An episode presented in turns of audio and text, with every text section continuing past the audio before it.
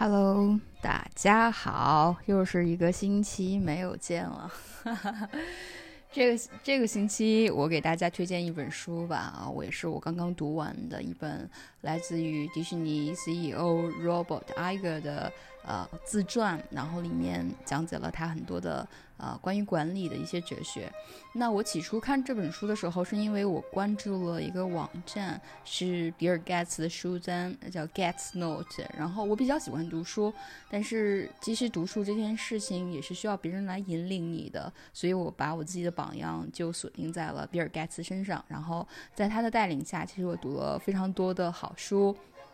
好，比如去年他推荐了一本书，呃，现在这本书有了中文版，叫做《巨变》，是来自于 Jerry Diamond 的这本书，然后英文版叫做《Upheaval》，然后和那本和那本书一样，其实这本呃《The Ride of Lifetime》，也就是我们今天要介绍的这本书，同样是一本非常杰出的书书籍。我想在这个世界上，其实大每个角落的人应该都知道。或者非常深刻的了解迪士尼是做什么的，他们的卡通、他们的动画、他们的电影、他们的主题乐园，是每个孩子都会心之向往的圣地。然后活在他们所构建的影视娱乐的呃这个帝国里面，而且大人呢也能在迪士尼的乐园里面真切的感受到童真和快乐。所以以前我对这家公司知道的不不是很多，但是在读了这本书以后呢。我想，也许你会跟我一样，非常向往在迪士尼的工作。啊，我比较喜欢读自传啊，因为我觉得那是另外一种平行时空的人生。然后你的思维、思路、视线被主角带入了他们的世界，然后听他们娓娓道来，讲述他们自己的人生。那艾格在加入迪士尼以前呢，一直在 ABC 集团工作，然后他从非常小的岗位开始干起，大概经历了。二十多年的打拼吧，做到了 ABC 集团的主席的位置。然后后面 ABC 被被迪士尼以一百九十五亿美金的价格收购了。然后他开始效力于迪士尼。嗯，在迪士尼工作期间，他其实有四笔非常辉煌的并购，啊，啊收购了皮克斯，啊，收购了漫威电影、卢卡斯工呃电影工作室，还有福克斯二十一福克斯二十一世纪福克斯。你能，你可以在这本书里。就是听他详述详细的去描述每一笔交易的不容易，尤其是他跟皮克斯的老板啊，Steven Jobs 的交往，让人非常难以忘怀。然后我罗列一下吧，就是分成三个部分啊，把他遇到的这些问题呢，大概去讲一下。第一个就是他不是一把手的时候的一些事，遇到的一些管理的问题。第二是他他这个呃在成通往成为一把手的路上是如何处理问题的。第三是他自己当领导的一些感悟了。嗯，第一第一就是就是在。呃，第一部分我就说应该是在公司一把手和二把手之间的僵化，导致了公司的经营问题啊，他的一些解决措施。这个时候可以说他是三把手吧，嗯。其实迪士尼在并购了这个 ABC 集团以后呢，当时的呃 CEO 叫 Michael，然后他其实想要寻找一名二把手来辅助他运营。虽然其实艾格对这个位置非常向往，但是迈克尔对他还是有一定戒心的。然后想要从外面呃聘用一名人员，然后他最后找到了奥维兹。然后这个人呢是 CAA 的联合创始人，我可以给大家介绍一下 CAA 是干嘛的。CAA 其实是好莱坞四大经纪公司。之一，他手下有非常上千名的艺人，然后呢，他把这个公司也发展成为了世界上最有影响力的艺人经纪公司。所以你基本上要找他旗下的明星代言的话，那其实都要是通过他的。然后这个人呢，对，呃，后面被聘请来到了这个迪士尼担任二把手。那这个人的到来其实引发了很强烈的内部的争端，因为这个迈克尔跟奥维兹之间的经营理念是不合的。这个时候，那。这种不和也为呃埃格的这种日后的升任，某种意义上创造了一定条件。那么他一方面呢努力适应被收购的 ABC 集团并入到迪士尼之下的全新企业文化，然后同时他也见证了他的新上司 Michael 和这个呃和 Always 之间关系的快速瓦解。那其实这是一场非常不忍直视的决裂，然后发生在了很多公司员工的眼皮底下。在这场纷争中啊，他一直在努力的恭敬的对待 Always。然后也非常重视他们之间的上下级关系，因为这时候他的汇报线是要汇报给 Always，也就是 CAA 的这个呃联合创始人的。那他从奥威子身上学大的学到的，其实最大的管理经验是要学会学习和吸收，也要倾听别人的困难，并帮助他们寻找解决方案。这些其实都是一名杰出管理者必备的特质。最后呢，迪士尼和奥威斯选择了分手，分手费高达一亿多美金。后面的时候呢？因为 Always 离开，艾格得到了这样的机会，成为了迪士尼的二把手。但是，一把手迈克尔一觉得他一直在觊觎自己的宝位，因此也从来没有完全的信任他。然后，一种来来回回的曲臂之战。迈克尔偶尔让他参与决策啊，并且制定新生，但转眼之间呢，又会急转直下，跟他保持距距离。那对于此，他其实有一段话说的特别好，我也觉得非常有必要分享给在职场上各位充满年轻抱负的呃新人们。他说，抱负不能太过超越眼前的机遇。我见过的很多人都会把目光集中在某个工作或项目上，但真正实现目标的机会却很渺茫。他们对某个遥远的目标的执着酿成了问题，使之对现在的环境越发厌恶。他们不把足够的注意力放在自己实际拥有的责任上，由于一心向往着别处，抱负便起了适得其反的效果。抓住其中的平衡点很重要，把手中的工作做好，有耐心寻找能够有所贡献的机会，并从中实现拓展和成长。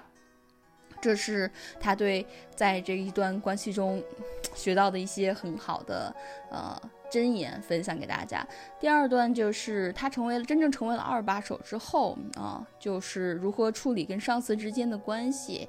后面他当然也取代了迈克尔，成为了公司的一把手。那。他他的他的做法是永远保持尊敬，哪怕他并不完全信任你。其实他在成为一把手的道路上并不是顺利的，他受到了迪士尼家族成员的反对，还有反对派反对派的非难。但是呢，他的执着冷静还是让他得到了这个职位。在这里面，我最尊敬他的一点是他永远对于上司保持尊重，比如说在困难时期，甚至如何不甩锅给自己的上司。摆在他面前的挑战是。呃，比如说，呃，怎么样才能说服迪士尼的董事会相信他就是他们所寻找的改变，而又不在此过程中把他的老板迈克尔拉下水？迈克尔的一些决策的确是他不赞成的。面对呢重重的噪声，他也认为公司是需要有所改变的。但是他仍然尊重迈克尔，也很感恩他给了他这个机会。另外啊，他毕竟担任了五年的。首席运营官如果把所有的责任都推到别人身上，显然是虚伪之举。更重要的是，为了给自己摆脱责任而牺牲，迈克尔是大错特错的。他对自己发誓，无论如何也不能这样做。他说：“我无力改变过去，我们可以讨论学到的经验，也可以确保将这些经验用在前进的道路上。但是我没有任何来重新来过的机会。大家想要知道的是，我将带领公司踏上的道路，而不是公司走过的老路。以下就是他的计划：你必须像个暴乱者一样思考、计划和行动。”他还说。我应该带着一个清晰的理念来制定计划。这是一场捍卫品牌灵魂的战争。你需要探讨品牌本身如何提高其价值，并应该如何保护它。一位首席执行官认为，公司及其高管团队。提供一份地图，很多工作都错综复杂，且需要极其专注，并投入大量精力。而这样的一些信息却会让人一目了然。这是我们想要达到的目的，这是通往目的的路。一旦将这些事情清晰部署好，许多决策也变得更加容易制定了，而整个过程中的总体焦虑感也会随之缓解。我们需要将绝大多数的时间和资本投入在打造高品质的内容上。那在一个被创造和传播的内容变得越来越多的时代，我们需要把赌注压在质量会变得越发重要的趋势上。我们需要在最大限度上拥抱科技，先是利用科技啊为打造更高质量产产品创造条件，然后再通过更先进和精确的途径来触及更多的消费者。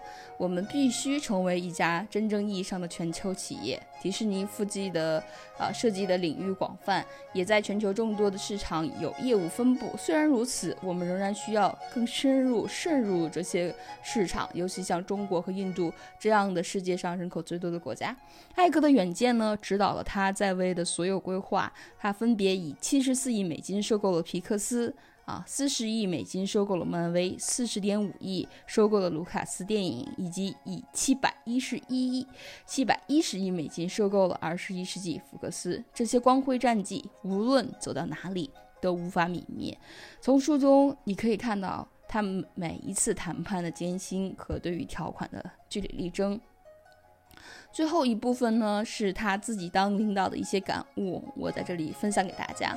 他说：“我常会谈起追求极致、追求完美这些原则，而在实际操作中，这一原则涵盖了许多内容，也难以下定义总结。相较于一套准则而言，这实际上更像是一种思维模式。这条原则并不是指不惜一切代价的追求完美，而是要创造出。”让一个一个让人们拒绝接受平庸的环境来，我们需要去战胜那些足够好、已经足够的惰性，在犯错时勇敢承担责任。无论是在工作中还是在生活中，如果能承认自己的错误，那么周围的人便会对你更加尊敬和信任。错误是不可避免的，我们能够做到的就是认识错误，从中学习经验，并让大家看到偶尔犯错是无伤大雅的。以善待人，用公平的态度和同理心对待每一个人。这并非让你放低期期望，也不是让你传达犯错无足轻重的信息，而是让你打造出一个环境，让人们知道你会倾听人们讲述事情原委，情绪稳定而处事公平，且会在别人犯下 无心之过的时候给对方第二次机会。真正的诚信，对自己有自知之明，对正误有明确分辨，并将此作为行为的准则，是领导力的一把武器。如果信任自己的直觉，并且以敬待人，那么久而久之，你所遵循的价值观也将在公司中体现出来。管理创意是一门艺术，而不是科学。在分享见解或提出批评时，要细心体恤创意者为项目付出的心血和肩负的风险。我们都愿意相信自己是不可取代的。你要足够，你要拥有足够的自知之明，不要固执的认为你是唯一一个能做这份工作的人。从本质上来说。杰出领导者的重点并不在于你的不可取代，而是要帮助他人做好有天继任你职位的准备，也就是给予他人与你一起制定决策的机会，识别出他们需要开发的能力，并帮助他们实现进步。有的时候，如果对方还没有做好迎接下一步的准备，你也需要开诚布公地指出来。有的时候，人们会在第一步还没迈出之前就说服自己放弃。这也是他们怯于大胆冒险的原因。高风险事物的风险，往往其实并不像表面看起来那么高。只要有足够的精力、思考以及责任感，即便是最为大胆的想法，也能变为现实。当每个人都在夸赞你时，想要保持乐观是很容易的；但当你的自我认知受到挑战的时候，保持乐观就更困难，也更必要。在太长的时间里拥有太大的权利，并不是件好事。不知不觉中，你自己的声音变得越来越大，压过了屋里的其他人。在听取你的意见之前，人们往往对自己的意见争口不提。这种情况变成了常态，人们不敢将他们的想法告诉你，他们害怕持不同意见，也害怕起冲突。这些情况，即便在最友善的领导者身上，也有可能发生。你必须积极而刻意的努力，以抵制权力带来的有效影响。面对工作和生活时，请保持一种发自内心的谦卑感。我所收获的成功，一部分是源于自身努力，但是外界的万千因素、许多人的努力、支持和榜样，以及在我掌控之外的命运之轮，也都起到了重大的作用。好了。以上就是跟大家分享的这本书的 一些精华所在了。那我也希望，啊，你可以去读一读，啊，微信读书上有免费的这个版本，当然你也可以买来一本啊英文的原本，啊会有更大的收获。嗯，今天就跟大家分享到这里啦，祝你们有一个呃美好的啊 weekend，就这样。